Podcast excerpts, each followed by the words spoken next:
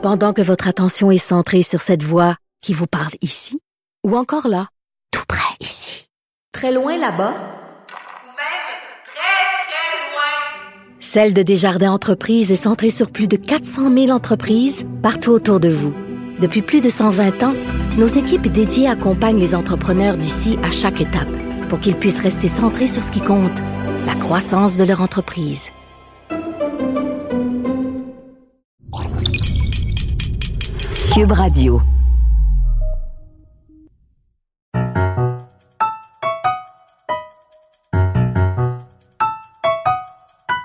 Ici Mathieu Boccoté et bienvenue aux Idées mènent le monde.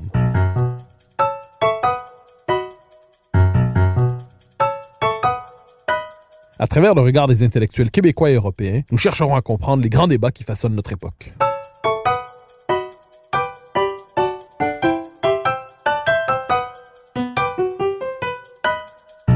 Au printemps 2019, j'ai eu le plaisir de rencontrer le grand philosophe britannique Roger Scruton, alors que nous étions tous les deux invités d'un colloque organisé par l'Académie des sciences morales et politiques à Paris.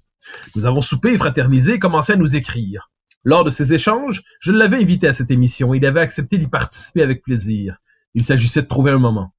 Hélas, la maladie s'en est mêlée et Scruton est mort en janvier cette année d'un cancer diagnostiqué quelques mois auparavant. Sa mémoire a été saluée à la fois dans le monde anglo-saxon et en France, où il avait ses lecteurs et où il en aura encore, je crois, de plus en plus. Je croyais et je crois toujours nécessaire de faire connaître au public québécois la pensée de ce grand philosophe associé à la renaissance du conservatisme britannique, qui savait jeter un œil si perspicace sur le malaise occidental.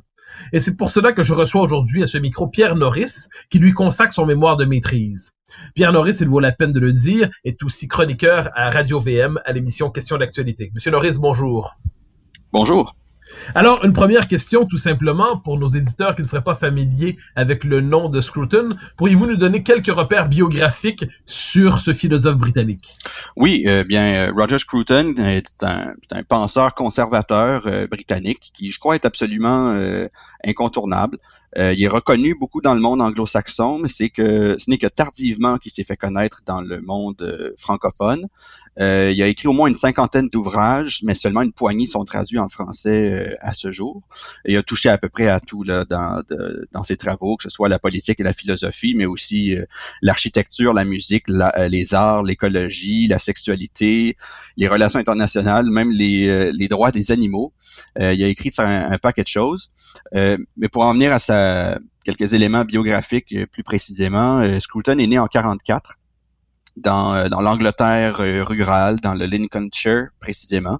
Et ben, il vient d'une famille de classe moyenne. son père était, partisan, c'était un partisan acharné du Parti travailliste qui était opposé aux puissants, à la hiérarchie aux et aux inégalités. Donc, ben, Scruton n'aura pas une très bonne relation avec avec son père, mais il va retenir de lui son amour de la campagne, de la nature, du patrimoine bâti, un certain idéal de la vieille de la vieille Angleterre. Aussi, euh, ben, il entre à, Cambridge au début des années 60 en sciences naturelles dans un premier temps, mais il va vite se tourner vers la philosophie. Et euh, après l'obtention de son diplôme euh, de premier cycle, il part pour la France à la fin des années 60. il va revenir brièvement, il va enseigner brièvement à l'université de, de, Pau. En France, il va connaître certains éléments. Je pense qu'on pourrait peut-être y, revenir un peu plus tard. Mais tout ça pour dire qu'après ce passage en France, euh, il va il va venir faire un, il va venir faire son doctorat en philosophie à Cambridge, qui est obtenu en 73. Et là, il va enseigner pendant plusieurs années, jusqu'au début des années 90, au Birkbeck College de, Londres. Et à ce moment-là, il va quitter pour euh, soit se lancer en affaires ou euh, pour cumuler divers postes de professeurs invités aux États-Unis au Royaume-Uni, notamment à Boston, Oxford ou St. Andrews, euh, dans, les, dans, ces universités-là. Et euh, Scruton a été aussi un temps chroniqueur au Times. Il a écrit dans plusieurs revues. il a dirigé pendant longtemps la revue conservatrice de Salisbury Review. Et ben, il va pas manquer à travers toutes ces occasions-là de euh, de faire euh, un peu de controverse. Il va s'amuser, disons, à tester les limites du politiquement correct. Donc, euh, on voit avec tout ça qu'il qu'il avait longtemps un, pied dans le monde universitaire et un autre dans le dans la sphère publique. Et il faut mentionner aussi qu'à la fin de sa vie, Scruton s'est vu accorder par le gouvernement de, de Theresa May la, la présidence d'une commission publique qui visait à, à revaloriser le beau et, et le patrimoine dans l'architecture publique. C'est c'est d'ailleurs l'un de ses thèmes de, prédilection dans, dans, ses écrits. Et là, il y a eu un scandale de, de délit d'opinion, comme on en voit plusieurs aujourd'hui. C'est tombé sur lui. Il y a un journaliste du New Statement qui, qui avait déformé ses propos euh, pour euh, le faire passer pour un, un antisémite, un anti-musulman, ce qui lui a coûté son poste à la tête de la commission. Mais il a fini par y avoir des excuses euh, après l'aveu que les propos avaient été déformés. Et l'un des premiers gestes de Boris Johnson en arrivant au pouvoir a été de restaurer euh, Scruton comme co-président de la commission. Mais bon, c'est arrivé dans un très triste contexte. Scruton était très malade. Il y avait déjà un cancer qui était fulgurant. Et bon, il est décédé euh, le 12 janvier euh, dernier, malheureusement. Alors, merci pour ce premier tour sur son, euh, parcours biographique. Alors, vous l'avez évoqué, Roger Scruton va faire des études en France. Il va être au contact, vous me corrigerez si je me trompe, mais il va être au contact de mai 68. Et mai 68, ça va jouer un rôle dans sa conversion, peut-on dire, au conservatisme. Est-ce que je est-ce que j'ai raison de dire ça? Et si oui, pourquoi expliquer cette conversion au conservatisme de Roger Scruton? Vous avez tout à fait raison, mais il y avait quand même des petits antécédents avant ça. Euh, dans un premier temps, il va y avoir un, choc au, au, contact de ses collègues et de ses professeurs en arrivant à Cambridge quand il commence euh, ses études de, premier cycle en philosophie. Euh, il a raconté que lui, euh, dans son esprit, étudier la philosophie, ça voulait dire se, questionner sur les grandes questions de l'existence en mobilisant les classiques de, la civilisation occidentale, ce qui s'était pensé de mieux par euh, les meilleurs d'entre nous depuis euh, Athènes euh, au 5e siècle. Mais il a constaté que très vite que l'ère du temps était plutôt à la, à la, déconstruction de la civilisation occidentale et au relativisme moral euh, le plus absolu. Et pour lui, en constatant ça, ça a été un premier choc. Mais après ça, en effet, il s'en va en France, je, je, le disais, il enseigne brièvement à l'université de, Pau et ben, ça donne ça donne que euh, pendant mai 68, il est à Paris. Il, euh, il avait il avec sa, conjointe, je pense même sa femme de l'époque et euh, avec des, amis français. Et donc, il est là-bas et là, soudainement, il voit à Paris les étudiants lever des barricades, renverser des voitures, occuper les universités, euh, demander des changements révolutionnaires qui sont difficiles à, à discerner ou à clarifier au-delà des, des, slogans.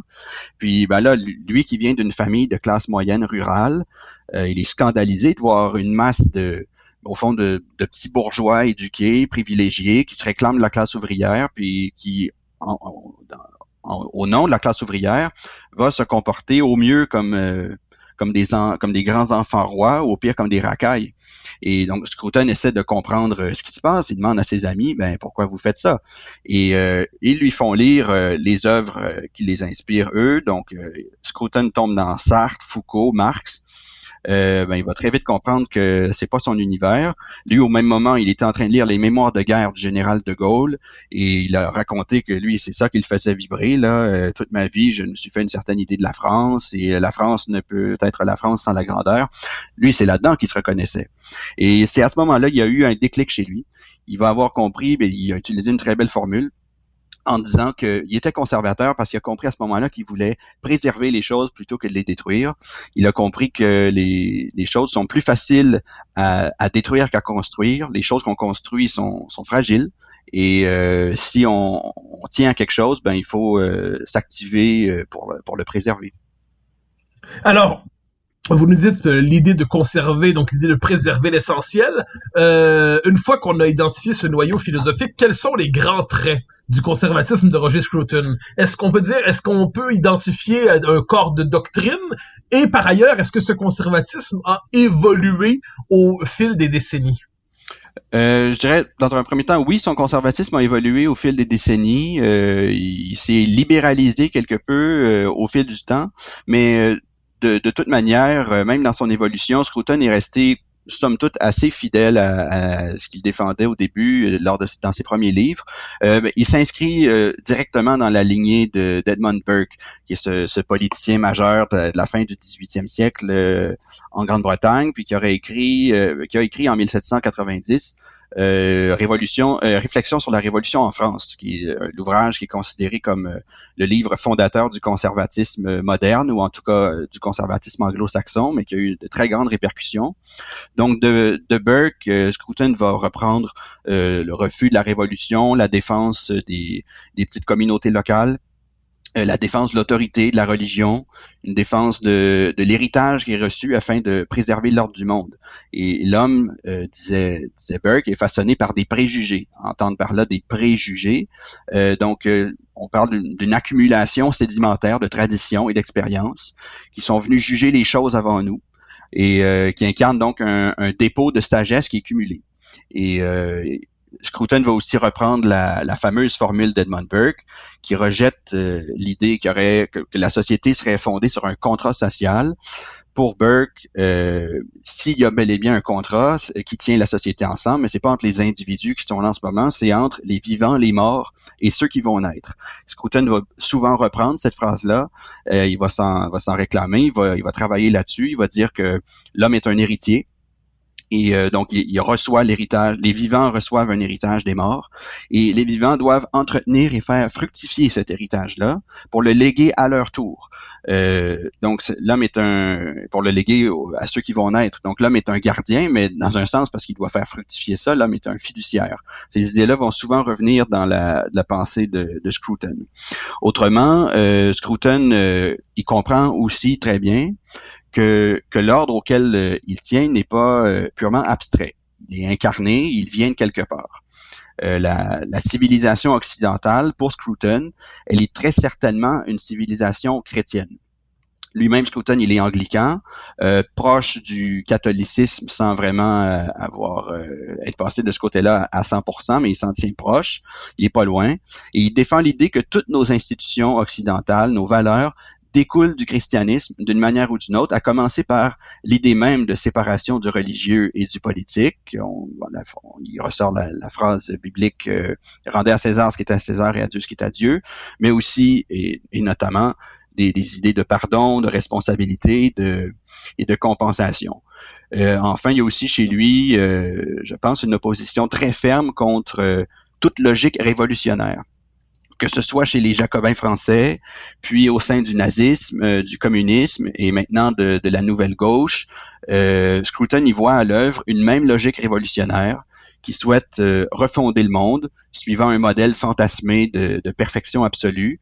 Et pour faire ça, ben, les révolutionnaires, ils sont convaincus qu'on on fait pas d'omelette sans casser des œufs. Donc, euh, les gens cessent d'être euh, des personnes pour devenir des instruments en vue d'atteindre euh, le monde idéal. Et dans, ce cas-là, ben, tout ce qui nous précède doit être balayé en vue d'en arriver au monde idéal. Et tous ceux qui entravent la marche, la supposée marche de l'histoire, ben, ils doivent être soit rééduqués, soit neutralisés. Et dans un cas comme dans l'autre, ben, les règles élémentaires de la justice sont broyées, euh, qu'on soit euh, un noble ou un clerc dans la France révolutionnaire, un, juif allemand, un bourgeois russe ou aujourd'hui euh, un homme blanc hétérosexuel. chacun est coupable non pas de ce qu'il fait, mais de ce qu'il est. Et le, juge, le jury, le procureur sont une seule et même personne. Et l'accusation est en elle-même la, preuve de la culpabilité. Donc, il y a toute cette logique-là révolutionnaire que Scruton voit à l'œuvre. Ça explique pourquoi il se méfie de, des différentes formes de, de la gauche ou de, des, idéologies en général. Et, euh, et pour revenir à l'autre partie de votre question aussi, là, je, le disais un petit peu, euh, c'est Scruton au début, son, mais j'en reparlerai plus tard quand même, son, son conservatisme euh, est assez euh, euh, euh, craintif ou euh, face au, libéralisme. Il aime pas trop de voir, il aime pas trop voir Margaret Thatcher parler constamment de liberté. Pour lui, le conservatisme repose non pas sur la liberté, mais sur l'autorité. Mais reste qu'au fil du temps, il va modérer davantage sa, sa, lecture du libéralisme. Il va voir qu'il y a beaucoup de points communs quand même entre entre les conservateurs et les libéraux, notamment. Mais reste qu'au départ, et même à la fin, il va continuer de dire qu'il y a de grandes différences, puis que c'est important de ne pas mélanger les deux. Bon, alors justement, allons-y davantage sur cette question qui est, qui est très euh, présente dans la philosophie politique française. Euh, Est-ce que le, lien possible entre conservatisme et libéralisme, qui est présente dans l'histoire du conservatisme américain, en ce qu'on appelait le fusionnisme, c'est-à-dire euh, le lien entre les, la pensée traditionnelle, peut-on dire, et la pensée libertarienne, puis on cherchait un point de contact, certains appelaient ça conservatisme. Euh, la tradition britannique est différente, le conservatisme en tant que tel euh, s'y ancre dans une longue histoire quels sont pour Scruton les liens entre conservatisme et libéralisme? Est-ce que les deux sont des doctrines alliées? Est-ce qu'il s'agit de deux versions différentes d'une même civilisation? Euh, comment, autrement dit, nous-t-il des liens philosophiques avec le libéralisme? Euh, oui, euh, question très importante. Et si vous me permettez, pour, pour y répondre, je pense qu'il va falloir faire un, retour en arrière pour expliquer un peu c'est quoi le contexte politique, disons, depuis le 19e siècle en, Grande-Bretagne, dans des très grands traits. donc, c'est ça. depuis le, le 19e siècle, au Royaume-Uni, on voit s'affronter deux grands partis. Euh, le Parti libéral et le Parti conservateur. En fait, même on peut remonter avant le, le 19e siècle. Euh, le Parti libéral, euh, c'est l'héritier en quelque sorte, pas uniquement, mais surtout du, du Parti Whig. Le Parti conservateur, le Parti Tory le Parti Whig était défenseur de, la suprématie du, Parlement, le Parti Tory euh, celle du roi. Mais bon, au 19e siècle, les, enjeux se présentent un peu autrement. C'est clairement le, Parlement qui l'a emporté à une autre époque. Et donc, le roi est en retrait. Et maintenant, au 19e siècle, les deux grandes figures qui vont vraiment très bien illustrer les, les deux grands courants qui s'affrontent, c'est euh, d'abord William Gladstone pour le Parti libéral et euh, Benjamin Disraeli pour le Parti conservateur. Le Parti libéral, euh, qu'on peut représenter notamment par Gladstone, il, est, euh, il va défendre la bourgeoisie urbaine, euh, le libre-échange et l'extension continuelle des droits, du droit de vote et des droits politiques. Face au Parti conservateur qu'on peut représenter avec Disraeli, mais aussi avec le marquis de Salisbury tout de suite après, le Parti conservateur va représenter la noblesse et les milieux ruraux. Euh, plutôt que le libre-échange, il va défendre le protectionnisme. Et plutôt que de, de parler d'une extension continuelle des, des droits politiques, euh, le Parti conservateur va parler d'une hiérarchie sociale, mais une hiérarchie à l'intérieur de laquelle il doit y avoir une solidarité, euh, une relative solidarité sociale. Parce que euh, dans le fond, si on veut, c'est un restant du, euh, du féodalisme. On se dit qu'il euh, y a nécessairement des inégalités dans la société, mais est, la, société forme une chaîne et chaque maillon dans la chaîne a un devoir, une responsabilité vis-à-vis -vis les autres. Même s'il y a des gens en haut, ils doivent protection à ceux en bas.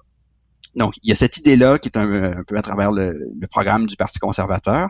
Et euh, ce qui se passe à la fin du 19e siècle, c'est que bon, on voit la, révolution industrielle, c'est la montée euh, des, du syndicalisme et de la question ouvrière, du fait des, profondes inégalités sociales très concrètes.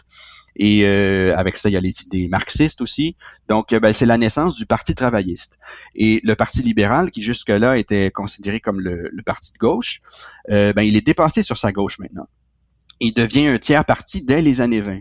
Donc, euh, entre les dernières années du 19e siècle et les années 20, au sortir de la Première Guerre mondiale, euh, c'est une transition. Les libéraux vont essayer de se faire un peu plus progressistes parce qu'ils sentent qu'ils sont concurrencés par euh, par les travaillistes. Et ben il y a une bonne partie de, de l'électorat libéral, bourgeois, urbain, qui, qui est pas vraiment d'accord avec ça et qui va de plus en plus se tourner vers le Parti conservateur. Et et ce qui va arriver euh, pendant les années 20, c'est que le Parti conservateur va absorber une grande partie de l'électorat libéral. Donc, euh, puisqu'ils absorbent leur électorat, ils absorbent aussi une bonne partie de leurs intérêts et de, leurs idées. Et euh, le conservatisme politique britannique, donc, il va se modifier un peu. Il va offrir une nouvelle synthèse de la tradition et la liberté. Les, les conservateurs, ils deviennent maintenant le grand parti de l'ordre social, de la modération politique et de, de, la propriété. Et mais ils vont faire ça de manière très modérée en disant qu'il faut euh, perpétuer euh, l'ordre social. Pour ça, ben, il faut peut-être, euh, il va peut-être falloir euh, faire des concessions auprès des syndicats, auprès de tel ou tel groupe. Donc, jusqu'aux années 70, les conservateurs anglais ils vont tenter de calmer la grogne sociale en adhérant modérément à l'État-providence. Ils vont instaurer eux-mêmes quelques mesures. De temps en temps, ça va être en, acceptant ce que les travaillistes vont faire pendant qu'ils sont au pouvoir, mais en, en modérant tout ça un peu.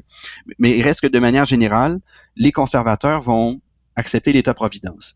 Mais arrivent les années 70 et 80 avec Margaret Thatcher le Parti conservateur, on a souvent dit qu'à ce moment-là, il a opéré une rupture.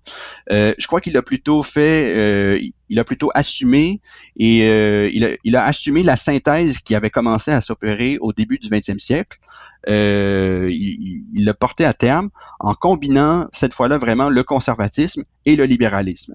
Les gens, les conservateurs en viennent à se dire à ce moment-là que euh, ben là, c'est bien beau que les, le Parti conservateur appuie l'État-providence un peu, mais reste que là, l'État est tellement présent qu'on on est de moins en moins dans une économie de marché.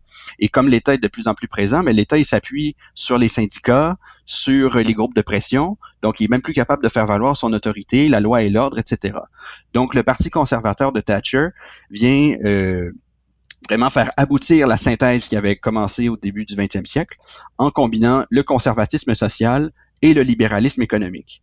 Et c'est vraiment dans ce contexte-là qu'arrive Scruton. Il commence à écrire ses livres à la fin des années 70. Et Scruton va jouer un rôle particulier à cette époque-là. Euh, Scruton lui-même, il participe à cette synthèse-là, et euh, parce qu'il va se faire euh, lui aussi le défenseur du libre marché et de l'entreprise privée. Il va euh, abondamment se référer aux thèses de l'économiste euh, Friedrich Hayek, par exemple. Euh, si on, en, quelques, quelques mots, là, c'est cette idée notamment que la société devrait être un ordre Les gens ont spontanément, au fil du temps, fait des choses et ce qui en découle, ça forme un ensemble très complexe, mais qui a une logique propre. Puis si on arrive avec un ordre planifié pour essayer de renverser ça, puis de, donner de nouvelles lignes directrices, on va nécessairement euh, en venir à, détruire la société. Et euh, puisqu'on veut planifier, bien la planification elle va échouer, la, société est trop complexe, donc il va toujours falloir aller de plus en plus loin dans la planification, donc c'est très dangereux. Scruton va beaucoup se référer aux travaux de Hayek notamment, donc il y a, des ponts euh, assez importants avec le libéralisme ici. Mais d'un autre côté, Scruton va aussi s'inquiéter de cette synthèse-là, même s'il y participe. Et il va essayer de rappeler euh, certaines notions élémentaires. Scruton va rappeler que si le conservatisme et le libéralisme adhèrent tous les deux à l'économie de marché, ils le font pas du tout de la même manière. Les libéraux, ils croient que, que les individus se sont associés puis qu'il y a un ordre politique euh, qui a rationnellement découlé de, de cette entreprise-là. L'ordre politique est donc fondé sur la liberté et a pour unique fonction de protéger cette liberté-là.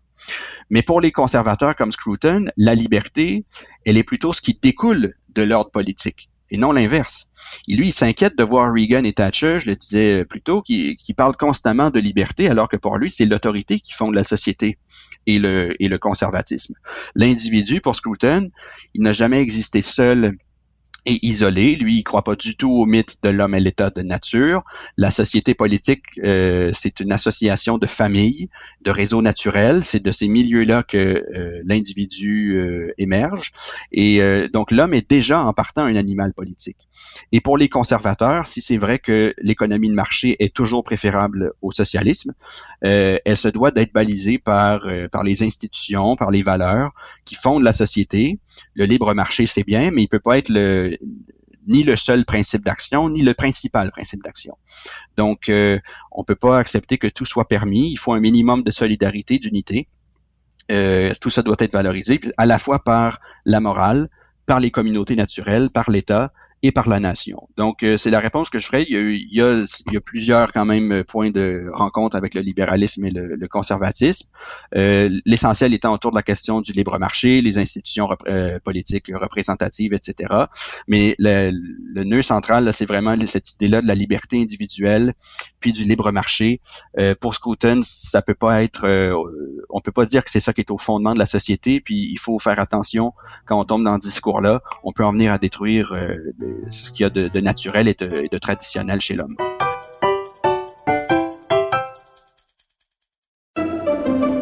Pendant que votre attention est centrée sur cette voix qui vous parle ici, ou encore là, tout près ici, très loin là-bas, ou même très, très loin, Celle de Desjardins Entreprises est centrée sur plus de 400 000 entreprises partout autour de vous. Depuis plus de 120 ans, nos équipes dédiées accompagnent les entrepreneurs d'ici à chaque étape pour qu'ils puissent rester centrés sur ce qui compte, la croissance de leur entreprise.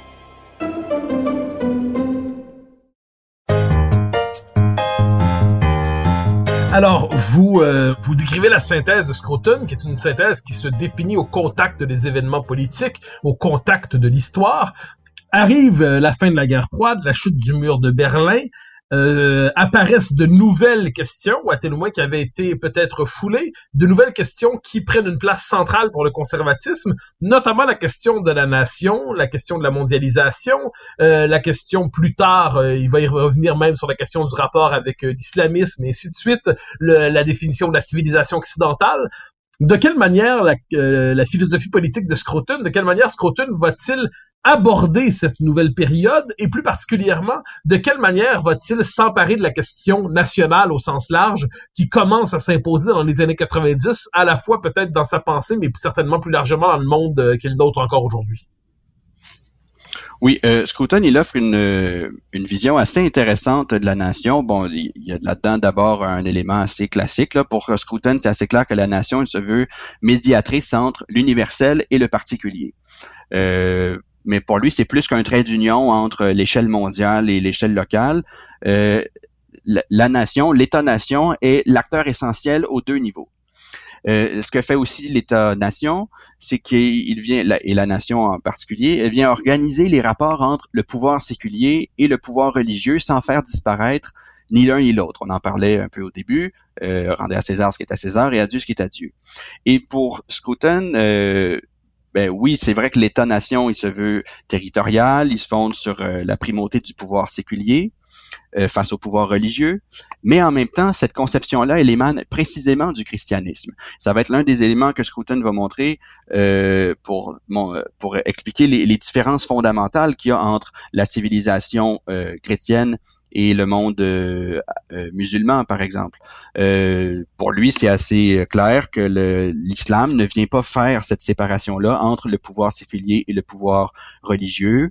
Le Coran n'est pas simplement un texte religieux, c'est un texte Euh, donc, euh, pour lui, on, voit vraiment que notre civilisation émane du christianisme, comme euh, le, Moyen-Orient émane de, l'islam aussi. On peut reprendre la, phrase d'André Malraux, là, une civilisation, c'est tout ce qui s'agrège à une religion.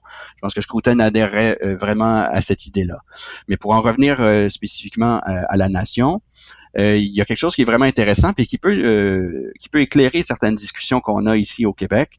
Euh, Scruton part du fait que la nation, elle est territoriale, elle est légale. On parle d'un pouvoir séculier, euh, mais en même temps, la nation, elle n'est pas dépourvue d'un imaginaire euh, collectif et commun qui, euh, dépasse les textes de loi et les constitutions. Donc, il vient, euh, en quelque sorte, montrer que le, faux débat qu'on a eu ici quand les gens opposaient nationalisme civique, puisqu'on a caricaturé en nationalisme ethnique, ben en fait, c'est les deux. L'État, la nation repose, oui, sur le territoire, mais aussi sur une culture, sur, euh, un imaginaire.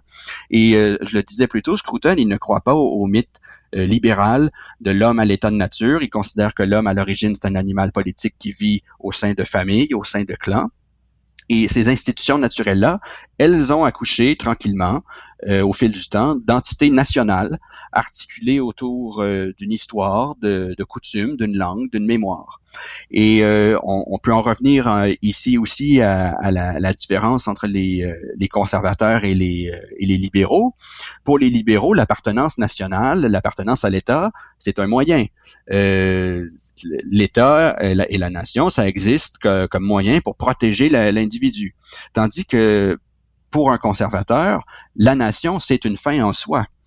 Euh, les, les conservateurs, ils, ils ne croient pas qu'il faut un projet de société pour que la nation euh, ait un sens. Et là, là encore, euh, on, ça- ça- on peut évoquer différents débats qu'on a eu ici au Québec, surtout dans le mouvement souverainiste. Donc, pour un conservateur, la nation, c'est pas un, euh, il faut pas un projet de société pour soutenir la nation. La nation est en elle-même un projet de société suffisamment complexe. On, on peut prendre le temps de, de- de s'occuper uniquement de ça. C'est déjà une chose de garder la société unifiée.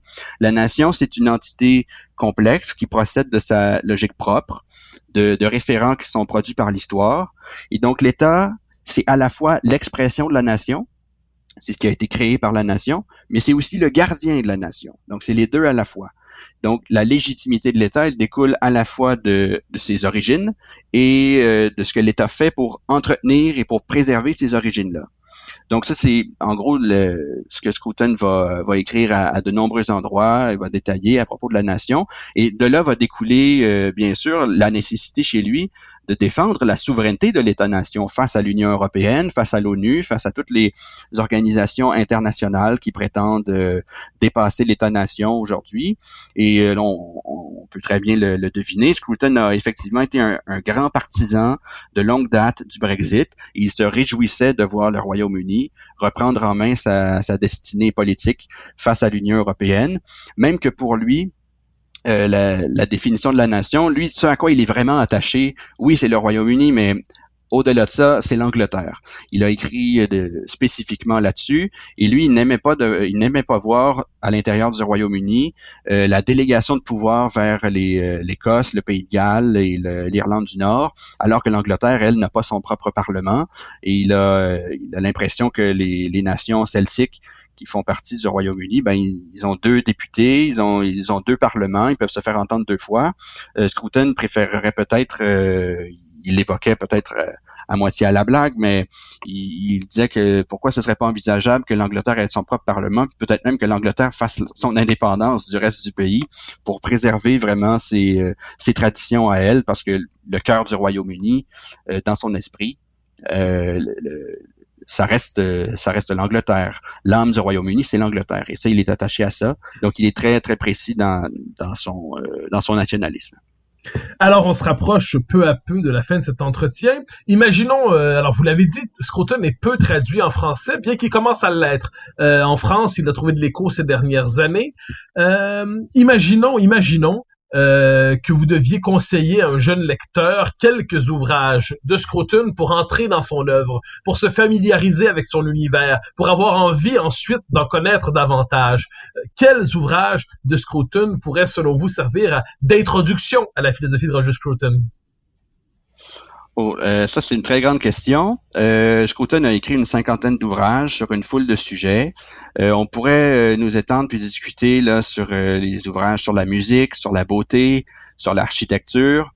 Euh, mais et d'ailleurs sur la beauté, il n'y a pas simplement des, des, livres. Euh, on peut conseiller le, le, documentaire euh, Why Beauty Matters, qui est facilement accessible sur YouTube. Je pense que ça pourrait plaire à plusieurs personnes.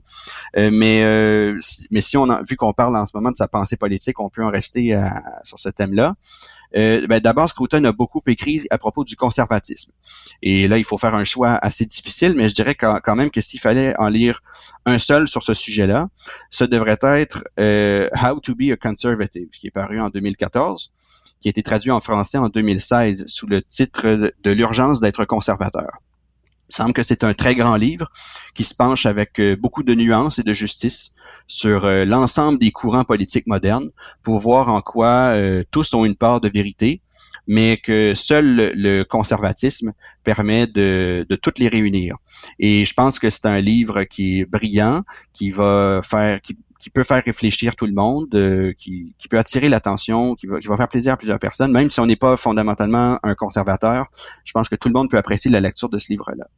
Euh, deuxièmement, je dirais qu'il y a un livre dont la dernière édition porte le nom de Fools, Frauds and Firebrands, qui est sorti en 2015 qui est traduit en français en 2019 sous le nom de L'erreur et l'orgueil penseur de la gauche moderne. Euh, la version originale est parue en 85 et elle est venue carrément mettre fin à la carrière universitaire de, de Scruton ou en tout cas l'empêcher de, de monter parce que l'extrême gauche noyautait déjà les milieux universitaires euh, à l'époque. Et Scruton avait commis, avec ce livre-là, un crime de, de lèse-majesté en se livrant un plaidoyer décapant contre pratiquement tous les penseurs de la gauche de, de l'après-guerre. Ouais, c'était euh, Thinker of the New Left, je crois.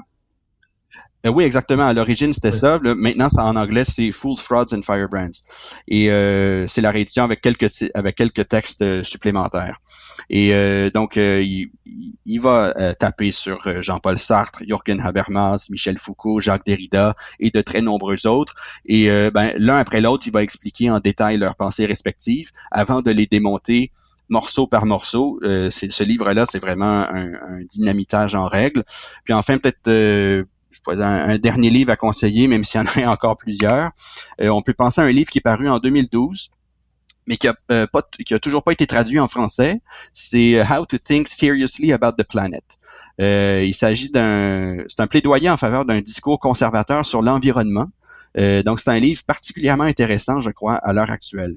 Scruton avance que ben, entre l'exploitation illimitée des, ressources naturelles et d'un côté, et de l'autre côté, le, discours décliniste et, euh, anti-humain qui est servi par les euh, par les écologistes les plus radicaux, ben, le conservatisme, quelque part entre les deux, il doit proposer un écologisme fondé sur la préservation des milieux euh, naturels et ruraux, sur la modération dans nos prises de décision euh, politico-économiques, puis sur l'importance de laisser les communautés locales s'organiser pour favoriser l'achat local, des mesures adaptées à leur réalité.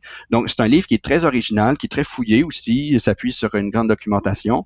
Euh, je pense que ça peut être une contribution très intéressante au débat sur sur l'environnement.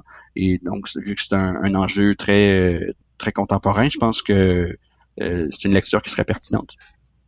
Alors, vous nous proposez quelques ouvrages et on aura envie ensuite d'en lire beaucoup d'autres, je n'en doute pas. Une dernière question toute simple qui permet peut-être de récapituler notre propos. Euh, pourquoi aujourd'hui euh, l'œuvre de Scruton est-elle pertinente? Pourquoi doit-on lui assurer une place, on pourrait dire, dans l'histoire récente de la philosophie politique? En quoi est-elle irremplaçable? Qu'est-ce que, autrement dit, pourquoi faut-il lire Scruton? Qu'est-ce qu'il nous, qu'est-ce qu'on risque de manquer si on passe à côté de son œuvre? Euh, il y, aurait euh, plusieurs choses à dire là-dessus, mais si j'avais à résumer, dans un premier temps, je dirais que Scruton, c'est un conservateur intégral.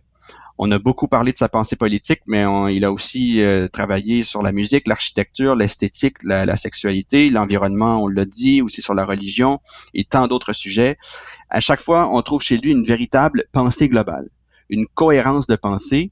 Puis je crois qu'à cause de ça, c'est l'un des très grands piliers intellectuels du conservatisme euh, des 40 dernières années. Il a aussi été dans l'action. Euh, J'en avais pas parlé, mais pendant les années 80, il a été euh, un conservateur de combat. Il est allé en Europe de l'Est entretenir des réseaux anticommunistes pour leur donner des cours, leur passer des livres interdits en Pologne, en Hongrie, en Tchécoslovaquie. Donc, c'est vraiment une, cohérence totale. C'est un bonhomme important, je crois. Ensuite, euh, ben c'est un c'est un penseur qui euh, c'est pas un penseur qui émet son opinion en faisant des phrases banales. Scruton avait le sens de la formule, ça va être tranchant, controversé parfois, mais surtout on peut dire qu'il était un littéraire. Je pense qu'il avait le sens du style, un talent pour la composition avec beaucoup de classe et de, distinction. Quand on lit Scruton, on voit qu'on n'est pas simplement face à des textes, on est face à une œuvre. Puis finalement, euh, je dirais que Scruton il a beau se, réclamer sans la moindre ambiguïté du conservatisme je suis convaincu que c'est un auteur qui peut, qui doit être lu par des gens situés sur tout l'échiquier politique.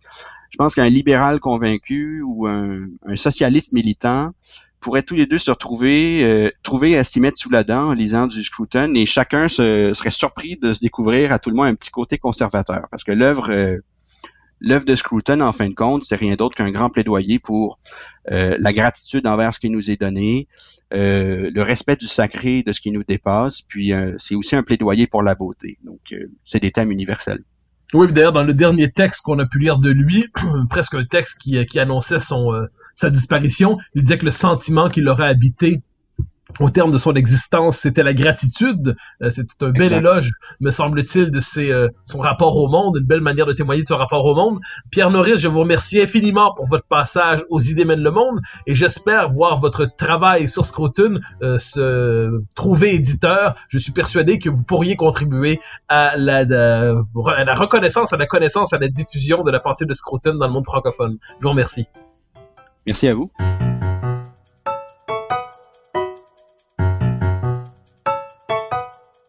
Chers auditeurs des idées mènent le monde, vous pouvez faire connaître le balado sur vos réseaux sociaux en partageant les épisodes que vous aimez. Cela nous donne à chaque fois un fier coup de main pour faire circuler les idées. Aussi, si vous écoutez sur une autre plateforme que Cube Radio, laissez-nous un commentaire.